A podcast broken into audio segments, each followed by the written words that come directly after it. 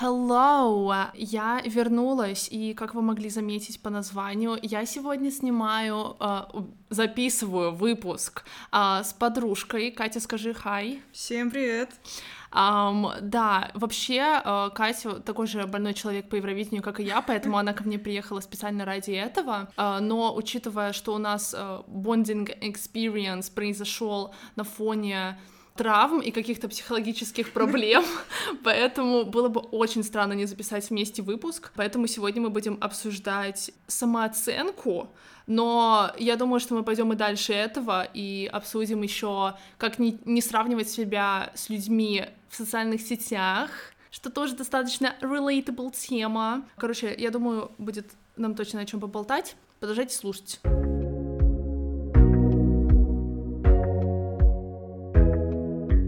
Я хочу начать с обсуждения того, насколько важно знать э, себя и абстрагироваться от мнения окружающих, в особенности родителей, потому что э, я только недавно осознала то, что это то, что со мной происходит благодаря психологу, так что это очень relatable. Мне просто кажется то, что очень важно сформировать понимание того, что тебе нравится, что ты из себя представляешь, потому что если ты не будешь знать, что ты из себя представляешь, то ты будешь просто всасывать как губка, впитывать то, что о тебе говорят другие. И это проблема. Да, самооценка и психотерапия, мне кажется, просто неразрывно связаны. Если с трудом представляю человека, который пришел бы в терапию и не затронул бы тему самооценки, не знаю, может быть, даже подсознательно он не хотел этого делать, вот, но для меня однажды стало откровением узнать, что самооценка э, бывает не высокая и низкая, а стабильная и нестабильная. Mm-hmm. То есть, э, если она у тебя стабильная, то ты понимаешь, что сейчас у тебя плохое настроение, там, не знаю, ретроградный Меркурий, это не должно влиять. не должно влиять на то, как ты себя ощущаешь и подаешь в обществе. И наоборот, если там, не знаю, понимаешь, что вот сегодня случайно выиграл в лотерею, это не значит, что все теперь сверхбогаче и тому подобное. Ну, короче, э, вы поняли. Вот. Э, а когда нестабильная, она вот у тебя как раз напрямую зависит от того, что с тобой происходит каждый день. То есть неудачные дни ты чувствуешь себя неудачником, удачные дни ты чувствуешь себя просто на коне. И как бы все-таки не влияло э, окружение на самооценку, я считаю, что все-таки она в первую очередь идет. В основном она формируется изнутри, а не своими обстоятельствами. Да, э, на самооценку очень может много влиять окружение, если там у тебя какие-то проблемы в семье, критикующий родитель, там травля в школе, или просто какое-то токсичное окружение, то, несомненно, каким бы ты стабильным не был, это не, ну, не может не оказывать на тебя влияния. Mm-hmm. Но все равно, э, чем больше у тебя какой-то внутренней стабильности, какой-то собственного стержня, э, тем сложнее на тебя вот этими обстоятельствами повлиять. Да, я просто, наверное, с другой стороны захожу, потому что я от психолога узнала то, что, например, э, я считаю, ну это как бы personal, я считаю то, что я плохо забочусь о близких, и это потому что то, что мне внушила моя семья, которой казалось то, что я там мало помогаю, например, mm-hmm. там, не знаю, не стираю вещи, а, не мою посуду, и вот это им не очень нравилось, и потом у меня создалось э, мнение, то, что вот я их как будто бы недостаточно люблю, недостаточно им помогаю, а потом, когда я дошла до психолога, я обнаружила то, что, оказывается, на самом деле я могу быть человеком заботливым, просто у меня это по-другому проявляется, и я просто сформировала такое мнение. То есть я ходила с этим мнением о себе всю свою жизнь сознательную, mm-hmm. потом я дошла и такая, um, are you fucking kidding me? То есть очень многие вещи я, которые услышала из семьи, вот семья это вообще просто сформировала меня как личность, к сожалению. Um, ну, она всех их... формирует, так что ты бы с этим ну, ничего да. не поделала. Просто мнения моих родных очень сильно повлияли на то, как я вижу себя. Я раньше никогда просто не задумывалась о том, о кем я реально являюсь, и на самом деле это оказывается полезно, и на самом деле это сложно, потому что я до конца сама не понимаю, кем я сейчас являюсь. Я вот на том самом пути, когда я пытаюсь что-то с этим сделать. Слушай, ну, открою секрет, но семья повлияла на всех из нас, хочешь ты этого или нет.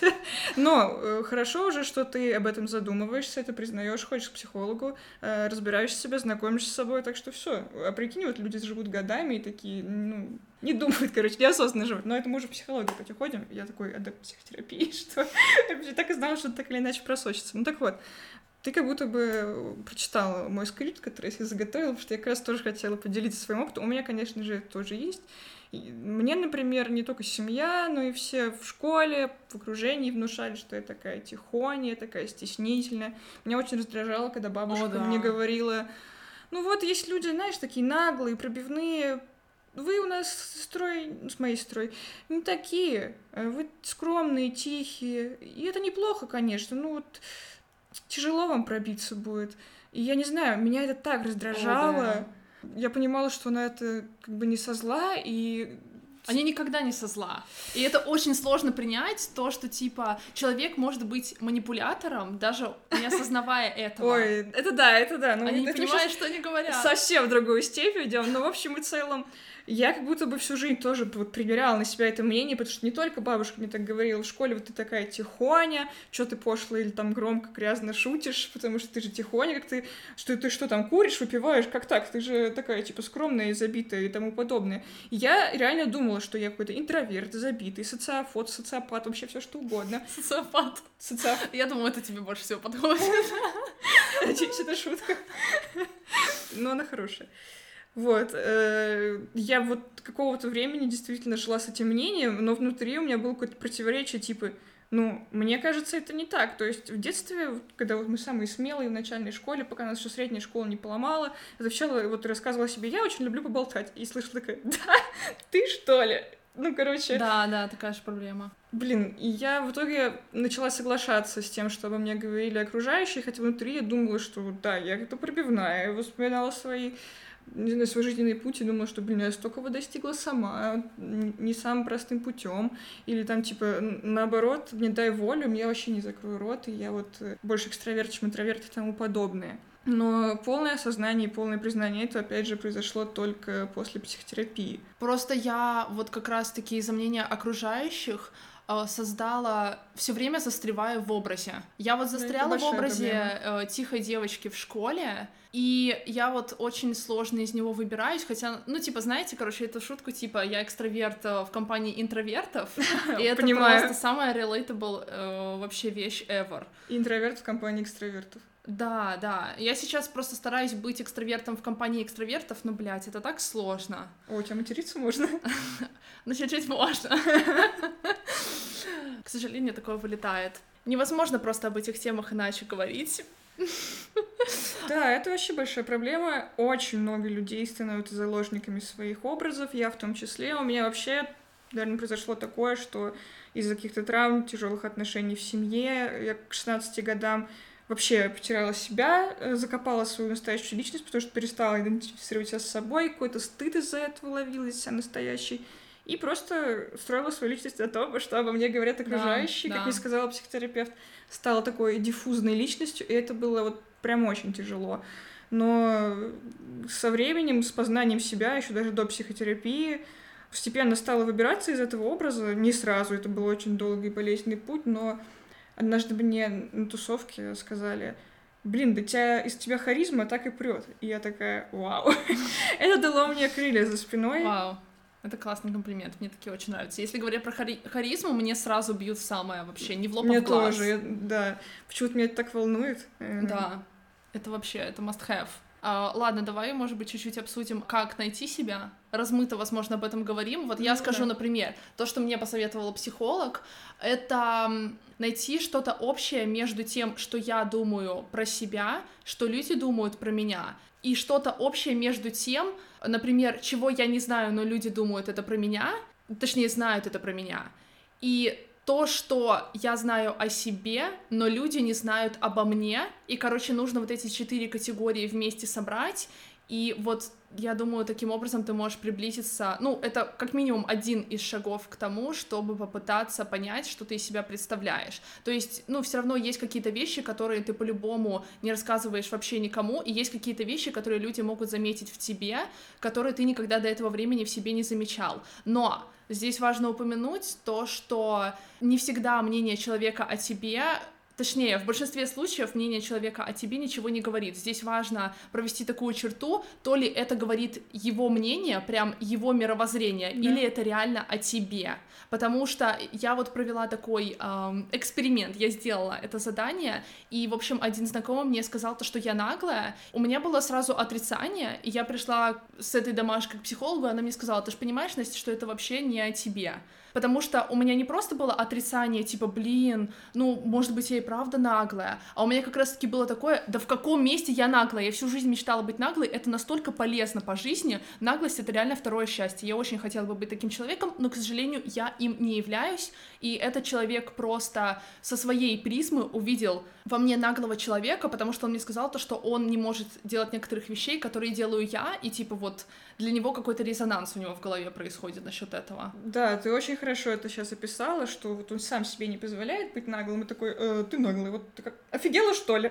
Вот, эм, вообще скажу так, э, все люди смотрят на мир абсолютно по-разному. Мне кажется, сколько людей, столько и видений, и, соответственно, сколько людей, э, столько и образов тебя. И ни один из них неправильный. В основном только вот ты как бы себя знаешь, а остальные воспринимают тебя и, соответственно, весь мир э, тебя, меня, то, что я на тебя так накинулась, э, через призму своего собственного опыта, переживаний, то есть э, для кого-то мы одни, для кого-то другие, для кого-то мы хорошие, для кого-то плохие. Вот поэтому еще говорят, что всем хорошим не будешь. Еще я, наверное, хотела сказать, что упражнения классные. Я знаю похожее. Это нужно выписать, что о тебе говорят окружающие, вообще все-все-все, что в голову придет. И, по-моему, еще выписать то, что ты сам о себе думаешь, но это уже, наверное, не так обязательно. Важно то, что ты потом перечитываешь это все и, и думаешь я согласна с этим или нет. Так да, в принципе, это похоже. Просто там еще две категории добавились. Типа, мне нужно было спросить у людей то, что они обо мне думают, и просто потом сравнить то, что я думаю о себе. То есть какие-то вещи я буду знать, какие-то вещи я не буду знать. Просто соединяется. А, ну, вместе. наверное, да, если фидбэка не хватает, можно спросить. Ну, я такая... Я, я просто очень сенситив в этом плане человек. Мне тяжело сказать, а что ты обо мне думаешь? Um... И поэтому я стала просто подгружать то, что слышала в жизни. И это тоже хорошо помогает. Ну, в принципе, можно и так работать, но мне психолог просто сказала, что это прям must-have. Нужно спросить. А, потому что, наверное, я слишком реально сенситив насчет этого, и у меня таких толком разговоров и не было насчет того, что люди думают обо мне, поэтому мне нужно было собрать фидбэк, и я сделала определенные выводы о некоторых людях благодаря этому. Ой. Это, конечно, может быть неприятно, но я думаю, что это меня сделало сильнее немножечко, я уже не настолько сильно опираюсь на то, что думают обо мне другие люди, хотя бы на пару процентов, просто даже понимая то, что они исходят вообще полностью из своего мировоззрения насчет меня. Ну вот да, то, что говорят люди о тебе, они, как правило, говорят о себе. Да, сто процентов случаев. Просто вопрос, как бы, готова ли я принимать эту информацию, я даже не знаю. Ну, это процесс. Э, никто не говорит, что типа один раз ходил к психологу, все, все проработал, само собой тоже. Это очень долгий и не самый простой путь. Знаю людей, которым так и не удается. То есть да. просто, походу, недостаточно. Короче, у нас пока что получается только восхваление.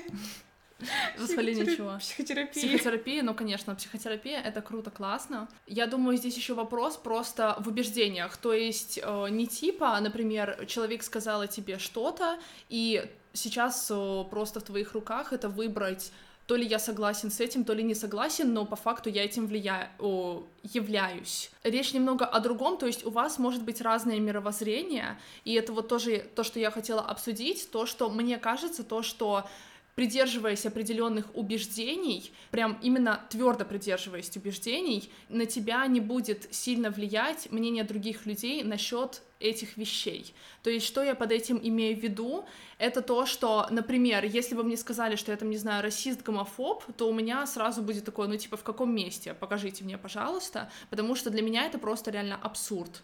Я просто с психологом тоже пришла к такому выводу, что насчет каких-то вещей я прям настолько твердо уверена, что меня даже это вообще никак не трогает. То есть вот мне скажут, например, что я являюсь таким-то там человеком, и я скажу, ну, ладно, удачи тебе, ты можешь так подумать, конечно, но меня это, если честно, вообще не колышет. Но, например, если там, я не знаю, меня назовут тупой, вот, я не знаю, это вот моя прям вообще больная тема. Если меня назовут тупой, я начну сомневаться. Вот здесь уже будет такой, э, это дыра в моей самооценке, над этим я работаю, но я думаю просто, когда ты как раз-таки узнаешь себя, у тебя появляются более твердые убеждения в каких-то вещах, и тем самым меньше вещей тебя волнуют люди просто не согласны с тобой насчет этих убеждений, ну и пускай будут не согласны, но тебе это не важно, потому что тебя это вообще никак не колышет, и я хотела еще упомянуть такой пример, чтобы более было понятно, что я имею в виду. Например, свидетели Иеговы, я не знаю, я их сразу первым делом вспомнила, типа, например, да, у них есть прям твердое убеждение, что нужно вот ходить по улице, кричать, и они же искренне верят в то, что они, ну, что-то меняют, это то, что нужно делать. Они же не думают, если бы они думали то, что они дебилы, и это не работает, то они бы не стали этого делать. То есть они искренне верят. Да, мы со стороны можем посмотреть и подумать, что происходит. Но в их голове их убеждения настолько сильны, что они ходят, и их вообще никак не заботит, что о них подумают другие люди. И ну, это как бы на самом деле крутая вещь, когда ты насчет чего-то очень твердо уверен, то даже если ты будешь твердо уверен насчет того, то, что танцевать в автобусе нормально, то ты можешь это сделать, и тебя в конце концов не будет колышить то, что подумают о тебе люди в автобусе. Вербовка так и работает. это я производитель Лигов. Я, кстати, не знала, что они кричат. Они, я думаю, они только в дома стучат и говорят, не хотите ли Значит, я перепутала с кем-то другим. Это эти, которые Хара Рама, Харе Кришну. Да. Это, ну, возможно, я предполагаю, я не знаю. Ну, в общем, суть ясна. Люди настолько сильно верят, что их ну, не знаю, никакие доводы не разубедят, и мне кажется, сейчас это как никогда актуально. Можно только дисклеймер. Я не хочу обидеть никаких религиозных людей. Я, правда, просто очень разбираюсь в религии. Я не знаю, как эта религия называется. Я ничего плохого к этому не имею. Я просто хочу привести пример. Да, я тоже ни в коем случае не хотела никого ничем обидеть. Просто мы это приводим в пример. Но в конце концов, свидетели Иеговы — это секта, они у нас под запретом. Да? Да, ну, в России точно. Mm насколько... Ну, короче, в любом случае не приветствуется, это факт. Хорошо ты сказала про то, что все зависит от э, внутреннего какого-то вот, э, познания себя, каких-то вот пунктов, которые тебя больше не колышут, и что вот действительно нам могут сказать там 10 каких-то оскорблений, и ты зацепишься за одно, которое попадает в травму. Вот мама в детстве говорила, что ты там грязнуля, и, и тут человек такой, ты такой, такой, такой, а еще грязнули, такой думаешь, пофиг на все эти девять слов. Я правда грязнуля, и будешь грызть а потом вот этим. Я правда грязнуля. Очень сильно, но эм, мне еще кажется, что это тоже зависит напрямую от стабильности самооценки, потому что она может быть настолько нестабильная, как это тоже я из своего примера говорю, и что тебе могут сказать то, что ты про себя точно не думаешь, как ты привела в пример, расист и гомофоб, и начинаешь думать, а может быть правда расист, может быть где-то искать в своей жизни, в своих словах подтверждение этому. Вот самооценка может быть настолько нестабильной. Это вот как раз тоже вот пример диффузной личности, когда это может работать в обратную сторону. Тебе могут сказать, а ты вообще-то еще и хорошая актриса, а ты как бы никогда не пытался, э, может быть, реально не такая уж ты хорошая, mm-hmm. но тебе это сказали, ты такой... И я вот реально могла про себя думать, типа, так я, оказывается, еще и хорошо отыгрываю. Ну, в общем, я еще недавно читала книгу, она называется «Стыд» э, под писателя датского психотерапевта Илсе Санд. Ну, такая несложная книга. Я думала, что она будет слишком несложная, но мудрые мысли там есть. Там в основном про стыд и почему мы как бы мы его испытываем. О, я обожаю эту тему. У меня у психолога это реально ее любимая вообще тема для обсуждения. Ты ходишь к Илсе Санд? Возможно. Вот. Про книгу я говорила, там она в основном рассказывает о стыде, почему мы его испытываем, как с ним бороться, из-за чего он возникает. И там одна идея, очень, в целом корневая идея книги, пересекалась с тем, о чем мы сейчас говорим — вот э, нам может стыдно стать за какую-то ситуацию, но это не потому, что ситуация действительно стыдная, а потому что ты подгружаешь какие-то эпизоды из детства, когда там, я не знаю, ты плохо ответил у доски, тебя потом за это травили, и в итоге ты выступаешь с презентацией на работе, может быть, не слишком удачно, но коллеги такие, well, бывает. А ты думаешь, господи, я опозорился, теперь меня ни на одну презентацию не позовут. Да, мне очень нравится сейчас вот эта вот популярная тема. Эту, кстати, тему я обсуждала еще в выпуске про кринж В принципе, там реально то же самое. То, что тебе стыдно только за вещи, которые ты считаешь стыдными. Реально, ты можешь полностью искоренить, я думаю, стыд из своей жизни, если ты вот что-то сделал, и ты искренне считаешь это стыдным, это не стыдно. Типа, стыдное только то, что ты считаешь стыдным. Ну, вообще, да, стыд — это не эмоция, а какое-то социальное обусловленное явление. По-моему, это тоже говорилось в книжке, но обсуждать наверняка не буду. Главное, дисклеймер, помните, что есть э, законы страны, в которой вы находитесь. И даже если вам кажется, что вы делаете что-то не стыдное, э, полиция сможет с вами согласиться. Ладно, это я пыталась пошутить то, что ты находишь стыдно, другой может не считать стыдным. Например, мне в детстве мама внушила, что плакать на людях очень стыдно. Это oh, прям э, черным по белому у меня в моей книге жизни было прописано. Она очень, как бы, не знаю, послушали это моя мама, но ничего страшного. Мне то же самое. Все бывает, э, но э, как-то так это было, что вот когда я вот бывало, что раз плакала в школе или еще где-то, мама говорила, ужас, ужас, позорище, как так можно? А потом, так что потом я вот реально происходили мне ситуации, когда я плакала уже в других местах, не в школе, постарше, или видела, как кто-то другой плачет, и всегда думала, о, нет, нет, нет, нет, это же такой кошмар, а большинство людей воспринимало это, ну, с жалостью, типа вот неудача произошла у человека, или там что-то действительно несправедливое произошло. Один только раз мне в универе попалась преподаватель, который сказал, никогда не плачьте при преподавателях, это вот некрасиво, но она была специфичный, поэтому я как-то уже не обратила на э, слова особого внимания. И да, мир мой перевернулся, потому что я действительно думала, что вот где-то есть какой-то там учет, где говорят, что плакать стыдно. а, ну, нет, понятное дело, что закатывать истерики везде и всюду тоже не стоит, но сам факт, что многое то, что вы думаете про себя, что это какой-то кошмар.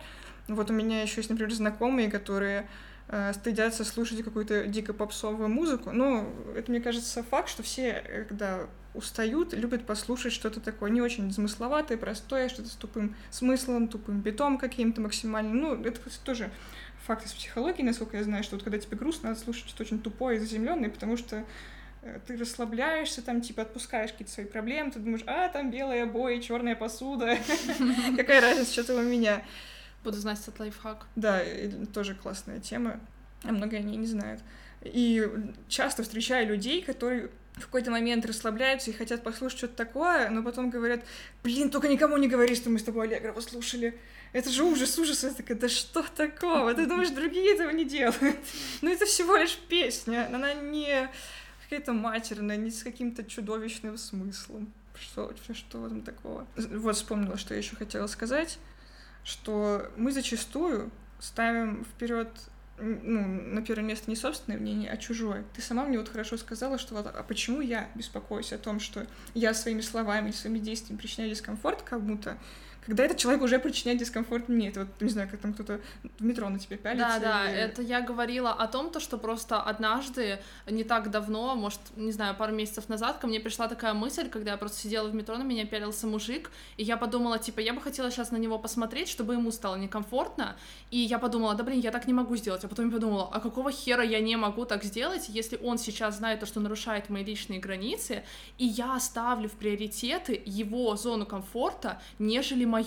Вот это, да, и, к сожалению, это не самое редкое явление. Мы все такие, вот мы в обществе, надо как-то вот позабыть о себе. Ну, понятное дело, что, конечно, в рамках разумного, в пределах разумного, но вообще-то вы у себя одни, и никто вас так не позаботится, как э, вы о себе сами. Это то, о чем мы многие забываем, и я, конечно же, в том числе, поэтому у меня вообще была большая проблема с тем, что я давала чужому мнению больше авторитета, чем своему собственному. И из этого часто, к сожалению, происходили ситуации, когда я делала то, что не хотела. Вот, не знаю, самый простой пример — это устала, хочу уйти с вечеринки, но думаю, что, блин, но она же еще продолжается, и все вокруг хотят меня на ней видеть, не хотят, чтобы там люди расходились, ну, поэтому я буду терпеть, сидеть с кислой миной, уже не мочь танцевать, но не уйду. Хотя вообще-то был бы... У меня завтра много планов, и было бы славно выспаться. Я хочу уже спать. Это да, но это fear of missing out, страх того, что ты пропустишь что-то важное, Я, честно, пока что еще не знаю, как от него избавиться. Хочется... Ну, fear of missing out — это один, один из элементов, он, наверное, в этой ситуации, которую я писала, даже более важный. Ну, например, бывает ситуация, когда вы с другом гуляете, друг еще хочет с тобой погулять. Но это то же самое. Ты боишься упустить возможность ну, хорошего времяпровождения это тоже, тоже, да, но, не знаю, может, мы по-разному на это смотрим, я в такие моменты думаю, я обижаю своего друга, который именно со мной а. хочет провести время, а я такая, ну все, пока. Ну, а да. вдруг, потому что я сама обижаюсь, когда люди говорят, ну все, пока, и в идеале они, скорее всего, говорят, ты не из-за меня, а из-за своих дел, а я думаю, ну вот, им со мной скучно, поэтому они ушли. И то же самое я думаю, что другие про меня думают. Вот. Большая проблема. И в итоге получается ситуация, когда ты жертвуешь собой, своим комфортом, ради чего-то еще. И это мы привели достаточно безобидные ситуации в пример, а сколько вот не безобидно может произойти какая-то нелюбимая работа, ну, нездоровые отношения, когда тоже часто история, когда ты думаешь, ну он же так обо мне заботится, но тебе самой некомфортно или самому в этих отношениях, и ты их продолжаешь. В общем, вариантов в нашей жизни, я думаю, много, и поэтому очень важно напоминать себе о том, что вот есть вы, и себя, ну, здоровый эгоизм надо э, ставить в первую очередь, в приоритет. Кстати, мы начали говорить о том, как это сделать, как научить э, слышать себя. Мне психотерапевт говорил, может, потому что она гештальт-терапевт, и у нее такой подход, заземляться. Очень много тревожность влияет на...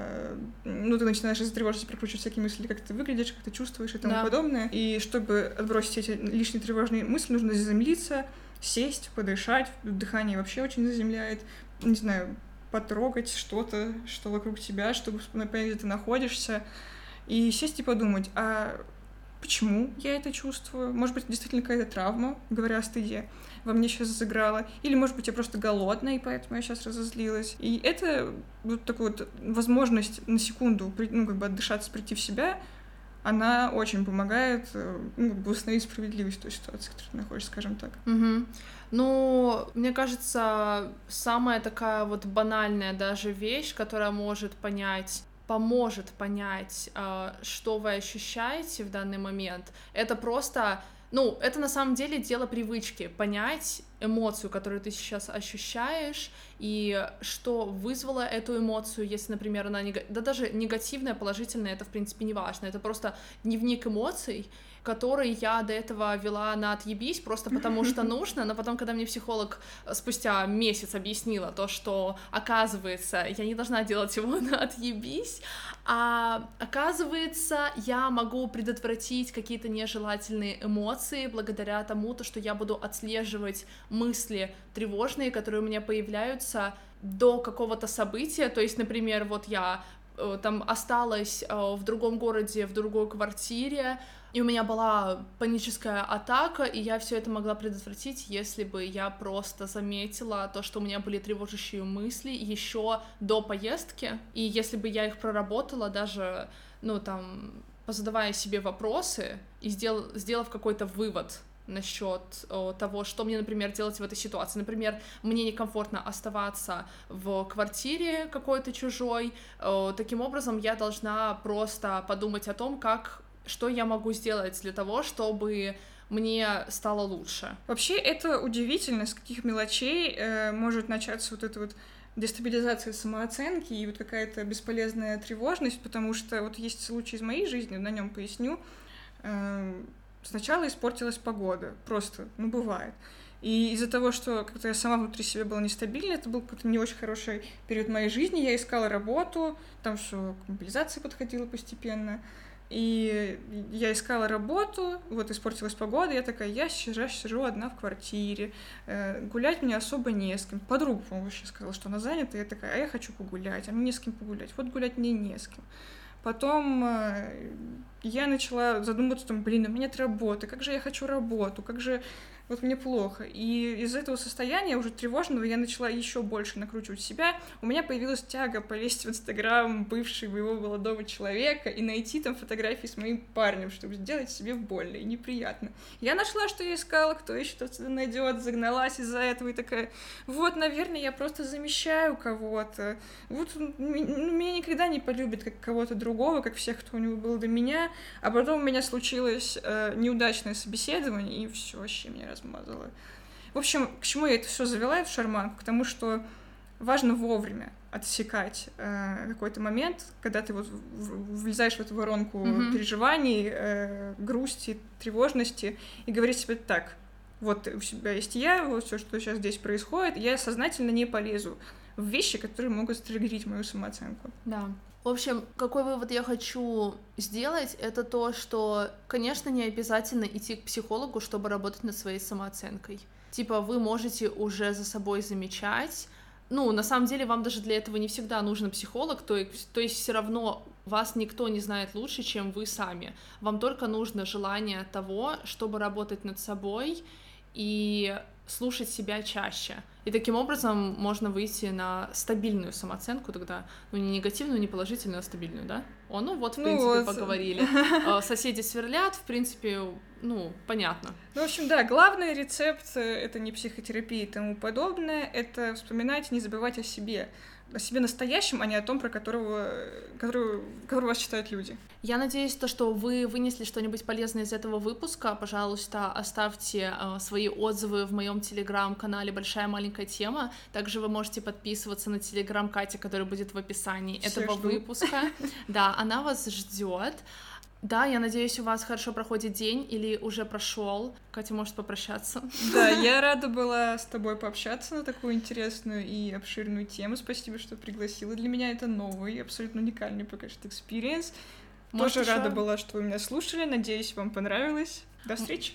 Да, может быть, может быть, еще вернется когда-нибудь. Посмотрим. Может быть, к следующему Евровидению. Это факт. Все, мне понравилось смотреть его с тобой. Еще сегодня финал. После этого мы сделаем выводы. Все, адиос, амигос.